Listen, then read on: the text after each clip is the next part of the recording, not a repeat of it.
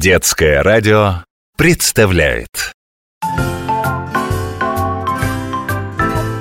Уроки чудесоведения.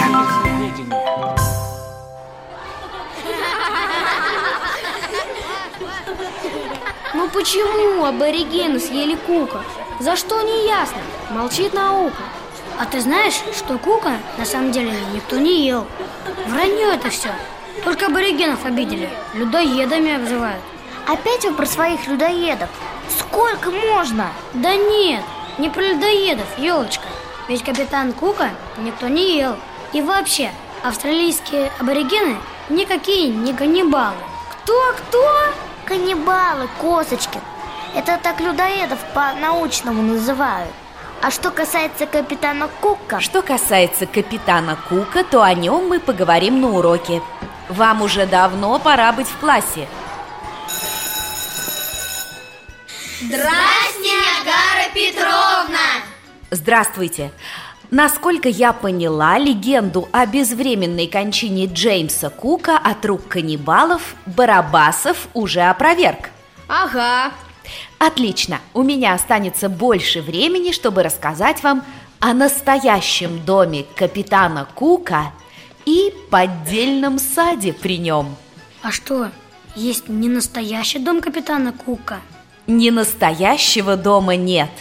Но дело в том, что в Австралии, где он стоит, капитан Джеймс Кук собственного дома никогда не имел. Его собственный дом, построенный еще его отцом, стоял на родине Кука, в Великобритании, в графстве Северный Йоркшир. Но австралийцы с таким обожанием относятся к знаменитому капитану, который нанес на карту восточное побережье Зеленого континента, что решили создать ему музей у себя в Австралии. А чтобы этот музей был по-настоящему уникальным, привезли из Англии и поставили у себя тот самый настоящий дом. Это как же они его везли? Целиком? Нет, конечно. И если вы перестанете меня перебивать, я вам все расскажу. Итак, старый дом, в котором будущий капитан провел детство и юность, купил один богатый англичанин и подарил его австралийцам.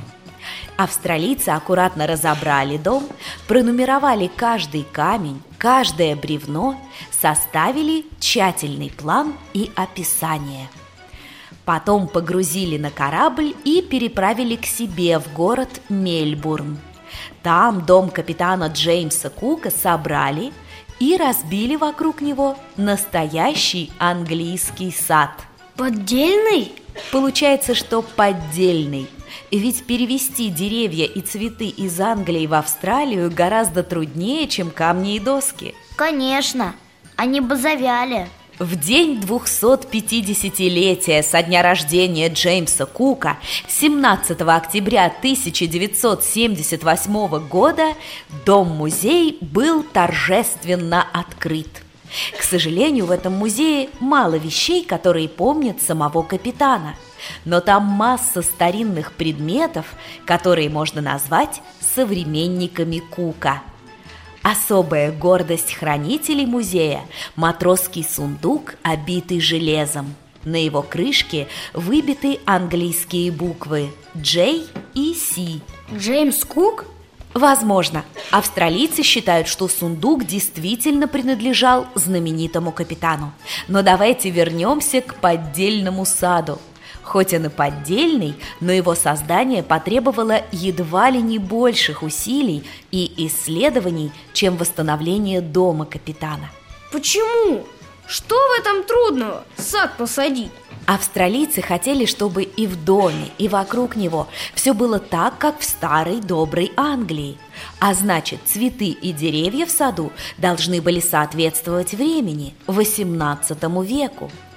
Историки засели в архивах, садовники изучали старинные гербарии.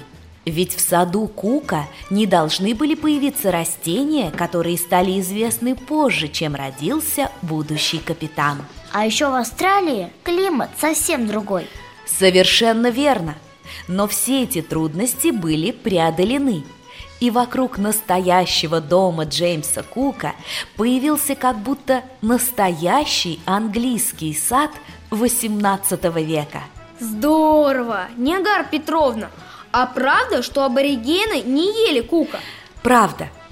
Капитан Джеймс Кук погиб в бою. Вот я же тебе говорил, австралийские аборигены никого не ели, тем более Кука. А в песне почему тогда так поется? Песня – это не исторический документ, это художественный вымысел. Елка, хватит умничать. Художественный вымысел. Песня-то хорошая, веселая. А если кто про Кука больше узнать хочет, пусть книжки читает, как Барабасов.